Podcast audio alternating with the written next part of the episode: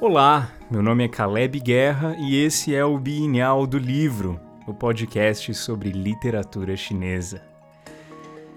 Taoísmo para peixes que amam bicicletas é o nome do episódio de hoje. E quando eu sentei aqui para gravar, eu gosto de gravar os episódios do podcast durante a madrugada. Eu recebi umas mensagens no celular falando: Meu, você tá vendo a lua? E eu tinha perdido. Mas nesse exato momento, enquanto eu gravo, e eu já tirei um tempo para apreciar, está acontecendo o eclipse lunar. Isso quer dizer que o Sol, nesse exato momento, a Terra e a Lua estão alinhados. E a Lua passa na sombra da Terra. que incrível! Quando esse evento daqui a pouco chegar na totalidade dele, mais ou menos uma e onze da manhã, horário de Brasília, e a sombra encobrir completamente o disco lunar, a lua ficará avermelhada. Isso porque nós não teremos a incidência direta da luz do Sol no nosso satélite natural. que dia, que dia! Que dia para se estar vivo e para gravar especialmente esse episódio do podcast, que é um episódio exatamente sobre isso, sobre movimento. Bora lá?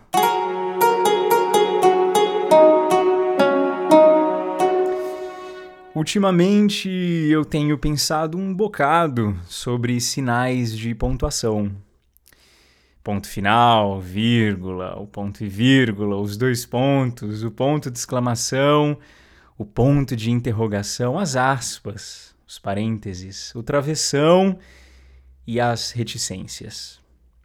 A língua chinesa não possuía sinais de pontuação até o começo do século XX. Tá aqui uma trívia para você, ouvinte do Bienal do Livro.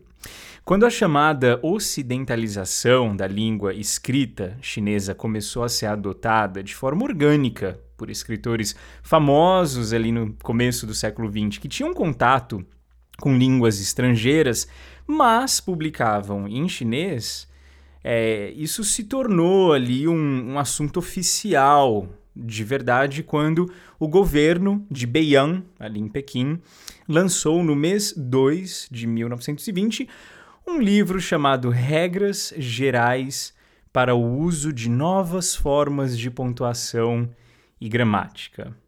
A adesão dos sinais de pontuação por chineses, especialmente por escritores e tradutores, que estavam usando esse sistema foi imediata.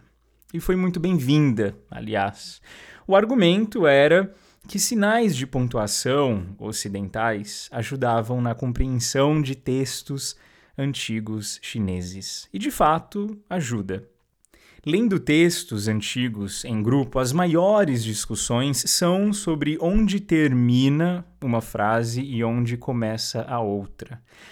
Há grandes discussões no mundo de literatura clássica chinesa sobre ditos específicos que podem significar duas, três ou quatro coisas diferentes dependendo de onde o leitor vai decidir quebrar essa frase. Aliás, Duanju, o conceito de quebrar frase, faz parte do mundo de ideias da hermenêutica de textos chineses clássicos. Essa frase que eu estou lendo, cheia de ideogramas, que são tanto verbos quanto substantivos e também podem ser adjetivos. Onde é que eu quebro essa frase para tentar entender o que o escritor dela estava querendo dizer? Bem, se você não achou isso tudo muito pedante até agora e continua aqui enquanto a lua tá dando esse show pra gente lá fora, eu vou contar um segredo para você. Eu amo reticências. Pontos finais são legais, vírgulas essenciais, aspas auxiliadoras, parênteses, expansores de ideias, mas reticências, reticências contam uma história à parte de tudo o que veio antes delas. Elas servem para muita coisa, vai. Elas indicam a interrupção de pensamento ou fala indicam também partes suprimidas de uma frase ou citação, transmitem certas é, reações físicas, como surpresa, excitação, dúvida, timidez, etc, etc, etc.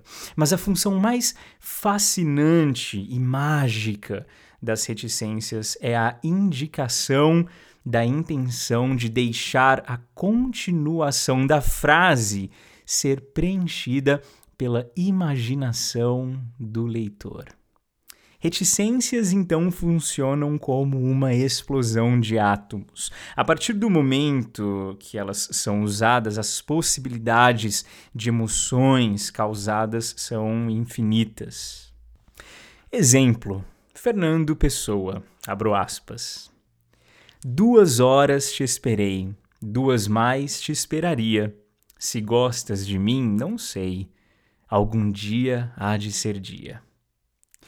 Duas horas te esperei, ponto. Duas mais te esperaria, ponto. Se gostas de mim, não sei, reticências. Algum dia há de ser dia, reticências. Se gostas de mim, não sei ou sei. Ou desconfio, mas não tenho certeza. Você não sabe ou também sabe. Você sabe que eu não sei? Pode falar. Me pergunta se eu sei. Se eu sei ou não sei. Imagino que você saiba. Mas se não sabe, reticências para você. Se você tem dúvidas se eu sei ou não, reticências para você também. Com reticências, qualquer coisa depois do que eu disse pode ser se você quiser que seja e como você quiser que seja. Ou não. Ou acaba aqui. Reticências. Mas também pode continuar se desdobrando em infinitas possibilidades. Reticências. Algum dia há de ser dia ou não ou nenhum dia vai ser dia, ou todos eles serão dias depois desse dia que será o dia. Reticências. Bom, os chineses, quando decidiram por reticências nos seus escritos, optaram por dobrar o número de pontos usados pelos ocidentais. Três eram poucos demais. O formato, então, de seis pontos no meio da linha veio porque Três pontos não cobririam mais ou menos o tamanho de um ideograma ali na linha. Então, seis caberiam dois ideogramas. E vale notar que em muitos textos poéticos do começo do século XX, doze pontos eram usados como reticências é, para dar exatamente aí o espaço de quatro ideogramas. Então, reticências, reticências, reticências. Doze 12 pontos. Mas você deve estar se perguntando, antes do seu uso no chinês, como eles faziam para expressar isso tudo que só reticências podem expressar? Como criava-se um grande espaço de liberdade imaginativa dentro de um texto poético? Escritores e épocas apresentam funções diferentes e hoje nós vamos falar de uma delas, lendo um texto do escritor Yang Xiong, que era um confucionista barra taoísta do começo da dinastia Han, tema da minha dissertação de mestrado e um dos motivos de eu continuar me apaixonando pelo chinês clássico todos os dias. Em um texto místico e bastante filosófico dele, há um capítulo chamado Fraqueza. Ele está descrevendo como o yin se relaciona com o yang, na transformação de todas as coisas e na mudança das estações do ano que essa grande transformação de tudo faz acontecer. Yin e Yang não são palavras muito alienígenas para nós aqui do Brasil e nós vamos tratar então Yin e Yang como forças, ok? Nesse episódio. Nós não temos isso aqui no Brasil, mas imagine um contexto onde o inverno é frio, muito frio, com camadas de neve sobre a terra e meses, meses sem o sol aparecer direito. imagine nesse mesmo local, algum tempo depois, o verão, que traz um calor intenso e sufocante com pouquíssima chuva e quase nenhuma nuvem no céu. Para os chineses antigos, o dia mais frio do ano nessa terra é o dia onde o yin, a força do yin, tomou conta de tudo e o yang, a força do yang, praticamente desapareceu. E o dia mais quente do ano é o dia em que o yang impera sobre tudo e o yin foi quase que anulado por completo. Mas em todos os outros dias do ano, inclusive no ápice do reinado de cada um dos dois, nesses únicos dias que eles têm para si, os dois travam uma luta constante um com o outro.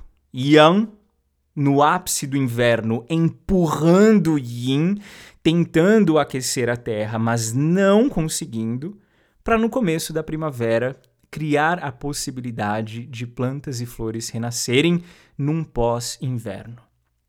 E Yin, no dia mais quente do ano, tentando empurrar o Yang para criar um pós-verão, para esfriar a atmosfera e fazer com que as folhas das árvores caiam no outono para receber o inverno. E assim, nessa constância absoluta, os dois se abraçam, se empurram, conflituam entre si, criando a possibilidade de todas as estações do ano acontecerem. Primavera, verão, outono, inverno, e as estações possibilitam o nutrimento da terra, a renovação da mesma e a manutenção da vida no geral.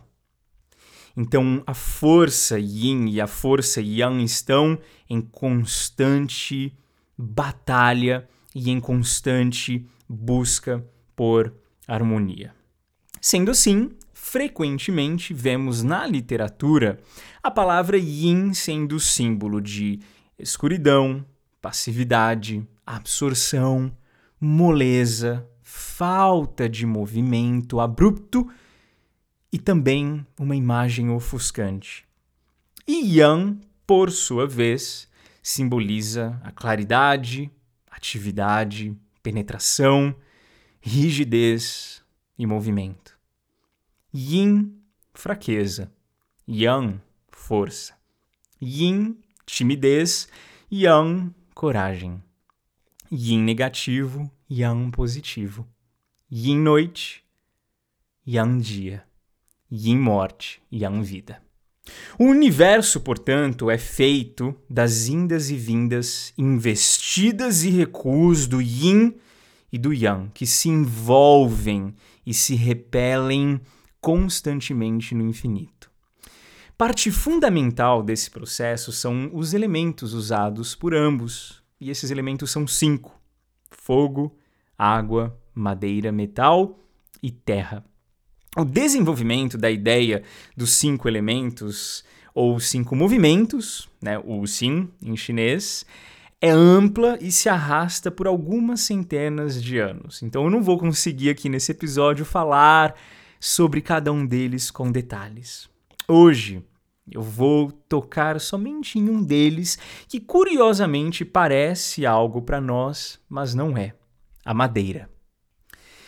Bom, o pequeno texto em questão, vou chamá-lo inclusive de um poema, trata do que está acontecendo com o mundo conforme o inverno, então, conforme o reinado supremo do Yin vai passando e tudo começa a se transformar rumo ao verão, para o reinado supremo do Yang passando pela primavera, um período de harmonia que tem aí um ápice também onde a terra e o céu ficam banhados e envoltos na quantidade exata do yin e do yang, sem mais nem menos um para o outro. Inclusive, os chineses adoram a primavera. Tem um ditado popular que diz que das estações do ano ela é a melhor. Então, o que nós temos aqui? Nesse período, fim do inverno, quase começo de primavera, Yang se assusta de repente depois de um período de hibernação quando foi subjugado por Yin. Yang, agora e por um momento, quer evitar o confronto direto e abrupto com Yin. Então imaginem vocês se no dia mais frio do ano, com temperaturas abaixo de zero, tudo de repente, do nada, esquentasse e as temperaturas subissem até chegar, sei lá, 40 graus em uma só hora. Seria o colapso de todas as coisas. Uma mudança assim nunca pode acontecer. É tudo muito gradual, tudo muito lento. A Terra e a atmosfera precisam de tempo para se organizarem e preservar a vida que existe nelas. Por isso, Yang, que agora está ressurgindo depois do inverno, ele está ressurgindo devagar, empurrando com força a Yin, mas com cautela e sem pressa. Ele precisa aquecer a Terra, sim, né, e criar possibilidade de nova vida, mas ele precisa fazer isso aos poucos. O autor, então, diz que o nome desse pequeno poema rejuvenescedor, contando ali a historinha do período onde está acabando o inverno e começando a primavera, chama-se Fraqueza. E eu cito ele. Abre aspas aqui para o começo desse pequeno poema dele. A vitalidade de Yang pode ser firme pode ser flexível, pode ser ativa e pode descansar. Ao encontrar resistência, encolhe. Ao encontrar resistência, encolhe. Fecha aspas. Yang, então, a potência firme, rígida, corpulenta, a força impositiva do universo tem seus momentos de retração e timidez. Todos nós sabemos que, passado esse momento, óbvio, logo Yang terá sua capacidade de evidenciar-se e igualar-se ao Yin no ponto alto ali da primavera. E depois, com a chegada do verão, Yang terá o seu momento de glória subjugando a Yin nos dias quentes de verão. Mas agora, nesse momento, existe um pequeno período de indelegável fraqueza. Yang sabe, enquanto fraco, retrair-se e contentar-se na sua fraqueza. Esse poema, comentado posteriormente por um outro proeminente filósofo, é alinhado com a madeira. Eu vou fazer a primeira pergunta aqui do episódio para você ouvinte. Se eu te der agora a opção de escolher aí rapidamente uma palavra que descreve bem o que é o que é madeira, e eu te desse duas opções: rígida ou macia, qual você escolheria? Madeira é dura ou maleável? Pensou aí? Bom, na tradição chinesa, madeira é símbolo de flexibilidade, maleabilidade. Em várias partes desse livro, inclusive, lê-se a frase: o movimento pertence à madeira. O movimento pertence à madeira. Madeira, ela representa para os chineses antigos uma combinação perfeita entre flexibilidade e força entre o yin e o yang. a árvore se trabalha no espaço, ok? Expandindo-se com amabilidade onde encontra espaço para si, então ela se movimenta. E também pode sustentar estruturas construídas em cima dela de forma estática. Pilares, por exemplo, especialmente na China antiga, são feitos de madeira. Então, o elemento que está sendo estudado de Yang agora é o elemento madeira. O elemento de enquanto ele consegue movimentar-se e ser firme, também consegue e sabe ser flexível e estático quando necessário. Porque enquanto a força do Yang ainda está ali, tímida, retraída no finalzinho do inverno, a pontinha de novas plantas e gramas começam a despertar do solo, rompendo através da superfície.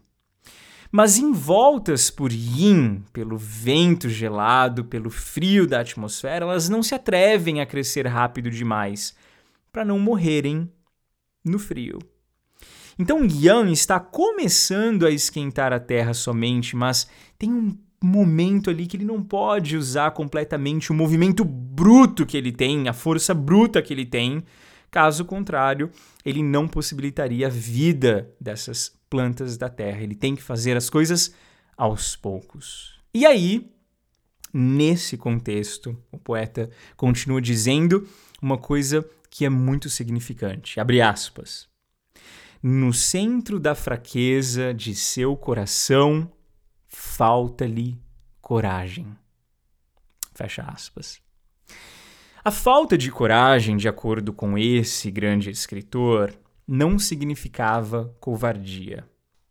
Yan e toda essa vida que lentamente vai despontando da Terra, que está se aquecendo lentamente também, não são covardes. Eles estão fracos, tímidos. E é porque o momento ainda não é um momento oportuno. Então, o elemento madeira, força do movimento, yang, mas força da flexibilidade estática do yin. Poeticamente, o escritor vai falando de coisas que se apressam nesse momento, e tudo que se apressa para crescer nesse momento encontra desastres. Ele cita, por exemplo, um cogumelo dourado que cresceu rápido demais, achando que a primavera já tinha chegado, logo ali quando a terra se esquentou um pouquinho, mas veio aquele, aquela nevada de fim de inverno, aquele impulso súbito do yin que ainda está muito forte e matou esse cogumelo. Porque ele saiu e, e cresceu rápido demais num tempo inoportuno. Ele foi corajoso demais ali no comecinho e perdeu logo a vida. Mas bem, o que que isso tem a ver comigo e com você? A madeira se fosse inflexível, ela morreria no inverno rigoroso e não daria mais folhas e flores nesse pós-inverno. Mas ela não morre, ela se adapta. Ela deixa todas as suas folhas irem embora ali por um tempo, ela respira fundo e se movimenta junto com os ventos cortantes do inverno que se chocam contra ela. O movimento pertence à madeira. Recuar e encolher-se frente à predominância de yin no mundo não é covardia, é a estratégia de sobrevivência. Tudo que vem da Terra para sobreviver nas estações do ano observa essa regra e você e eu também deveríamos. Lembrando ainda que já já a Lua vai estar tá no ápice daquele movimento que ela está fazendo agora junto com a Terra e com o Sol. Lembro que esse período da minha vida, enquanto eu gravo esse episódio de podcast, é um período onde eu estou muito cercado por uma atmosfera yin, talvez como a gema, enquanto dentro do ovo ali não pode se desprender da clara. Escuridão, passividade, absorção, moleza, falta de movimento. Tudo parece muito imóvel. Eu tinha alguns planos há algum tempo atrás de estar tá fazendo muitas coisas que não estão sendo feitas. Eu tive sonhos de estar vivendo um bocado de experiências agora que não serão vividas. Eu fiz planos de amar pessoas que deixaram de precisar que eu as amasse. E eu deixei de precisar do amor de outras tantas que queriam que eu ainda as estimasse.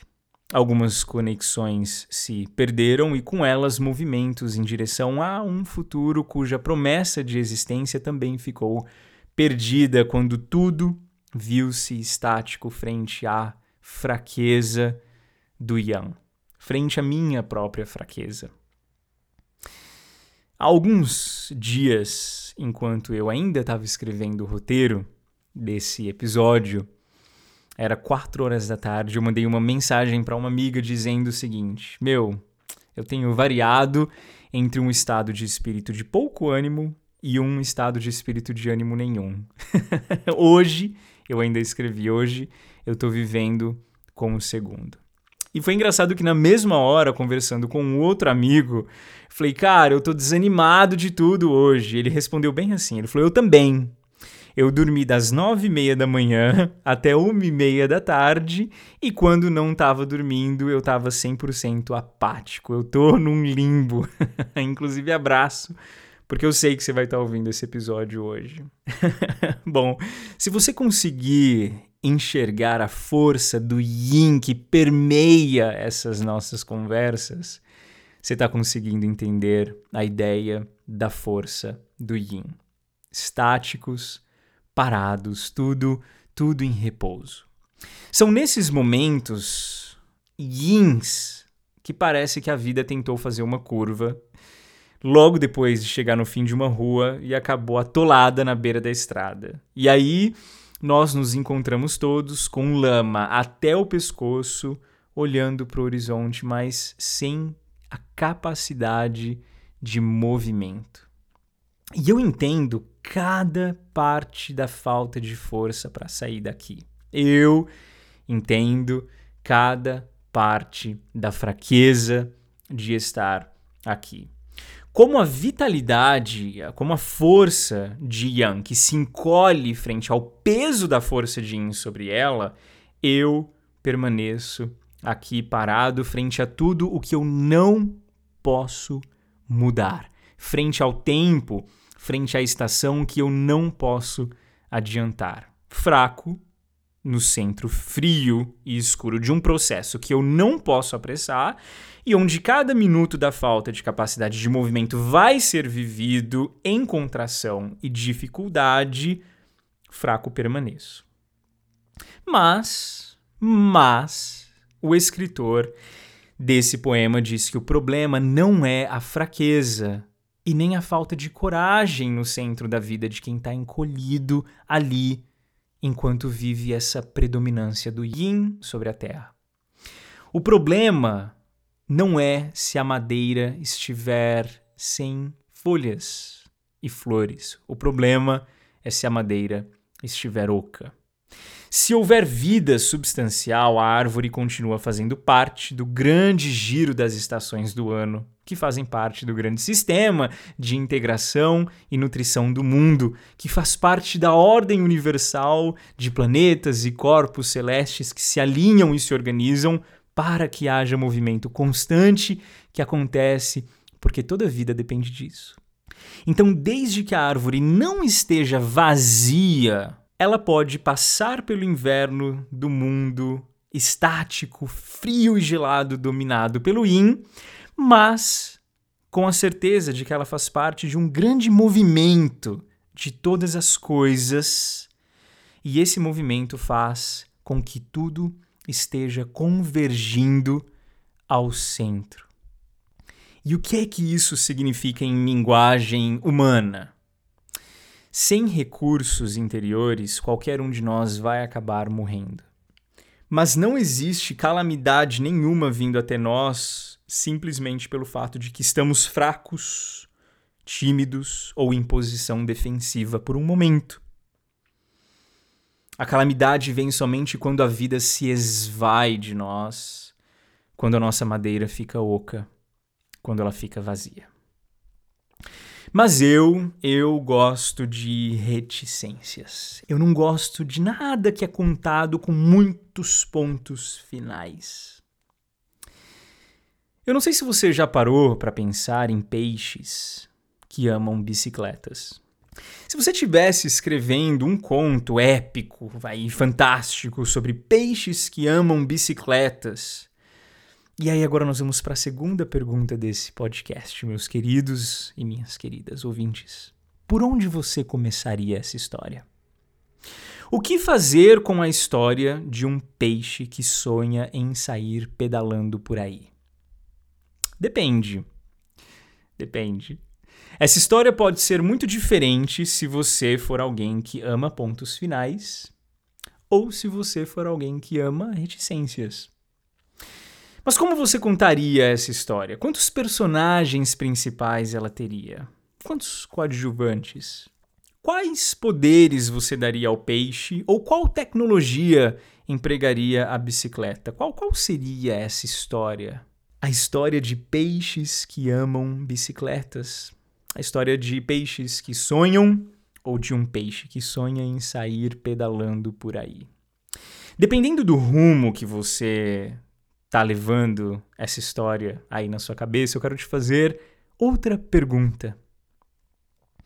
Já que muito do que nós somos hoje, especialmente a forma como estamos condicionados a ver o mundo, é herança da nossa infância e dos nossos primeiros anos ali de juventude, no ambiente onde você cresceu, qual imagem da vida foi passada para você? A imagem da vida como uma grande aventura que você participa, que você tem o privilégio de participar, inserido num mundo que te recebeu, mas que às vezes precisa ser moldado por você para te caber, ou você cresceu absorvendo a imagem da vida como um julgamento, como um tribunal, que você precisa suportar e onde cada dia em que você está vivo é vivido para produzir evidências que sustentam a defesa da sua própria pessoa nesse grande julgamento. Você vai fazer o que com a possibilidade dessa história? Você vai dar risada de peixes que amam bicicletas ou vai dar para eles pernas, sapatos próprios, joelheiras e capacete para não quebrarem a cabeça caso eles caiam tentando cruzar a cordilheira dos Andes? Você vai tentar defender o coitado do peixe, coitado do peixe, que ignorância e falta de consciência de si. Ou vai inventar um mundo onde peixes correm maratonas também em suas, sei lá, velozes bicicletas galácticas? Qual é a voz que você daria a peixes que amam bicicletas? Qual o mundo que você criaria para eles? Esse mundo muito provavelmente é espelho da forma como você enxerga o seu, com todas as impossibilidades e improbabilidades da sua vida, nesse vasto e profundo, porém pequeno momento onde Yin governa todas as coisas, onde nós somos obrigados a estarmos fracos e tímidos por um momento. E eu vou dizer por que, que isso importa. A fraqueza de estar vivendo uma impossibilidade ou uma improbabilidade, talvez, só é ruim se nada for criado a partir dela. Só é ruim se você ficar no julgamento e na busca por evidências que te salvem desse tribunal terrível.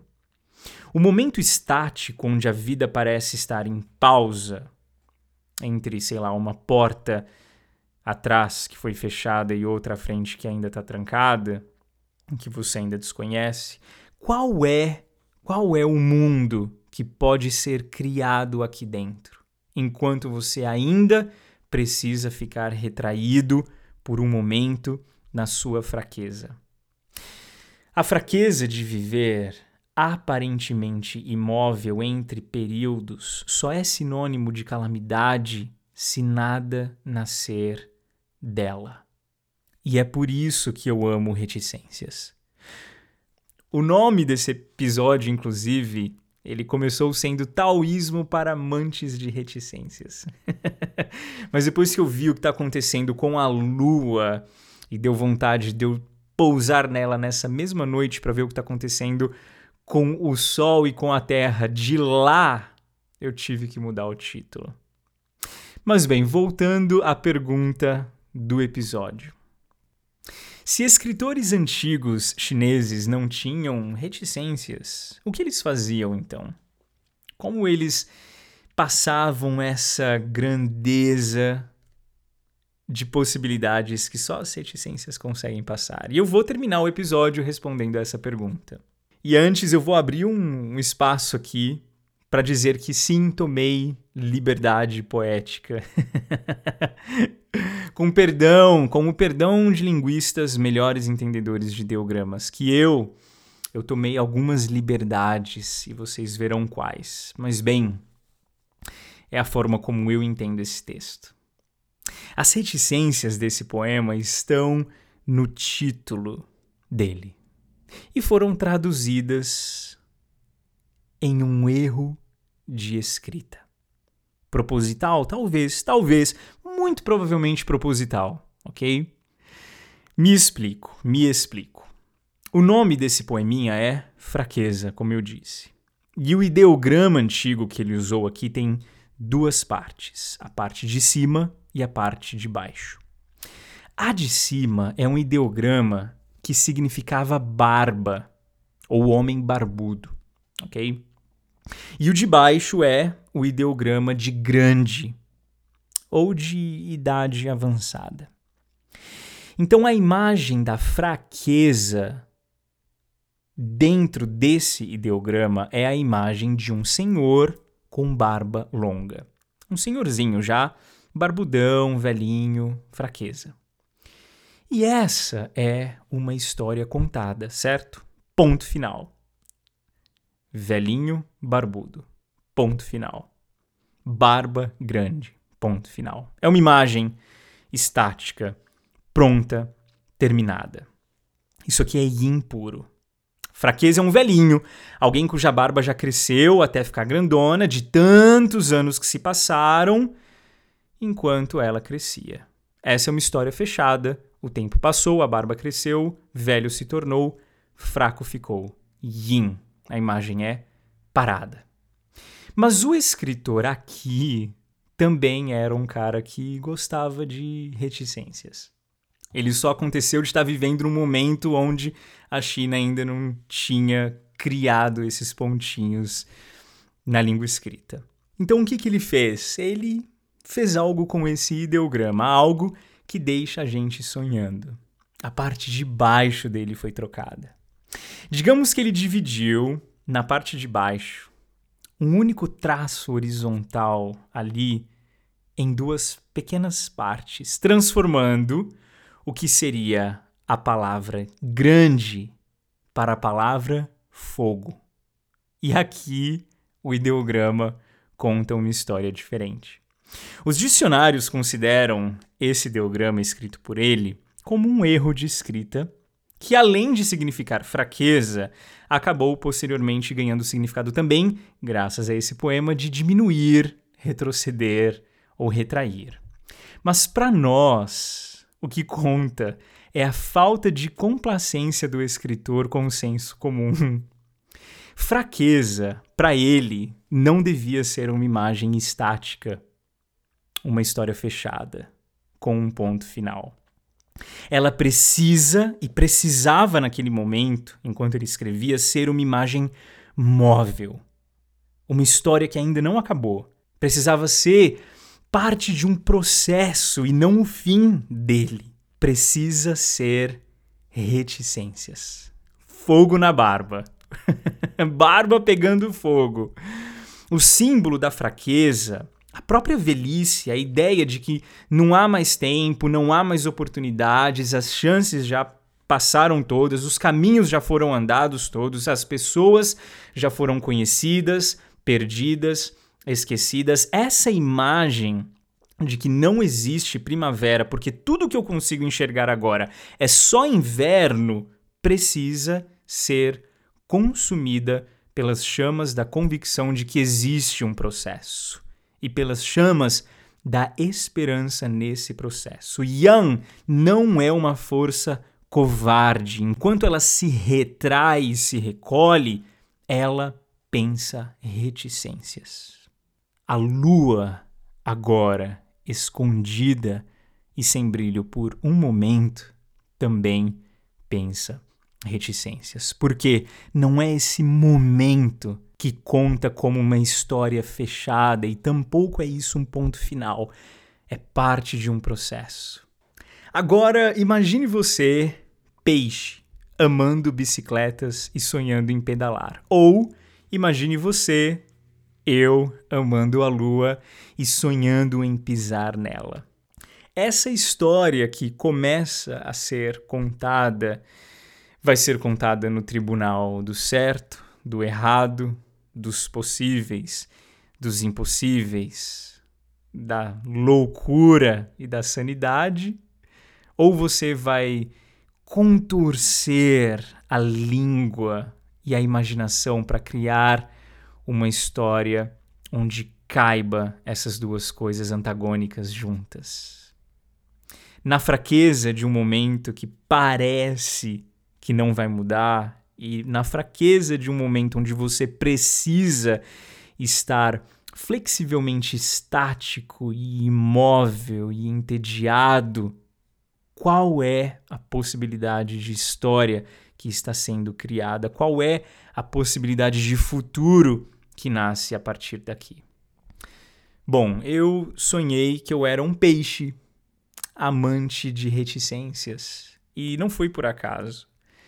Essa afeição brotou do amor que eu tinha pela ideia de sair aí pelo mundo pedalando. E nesse contexto incerto, é impossível começar uma história que vai ter um final feliz lá na frente se eu não desdobrar minhas possibilidades agora em inúmeras reticências que criam infinitas possibilidades.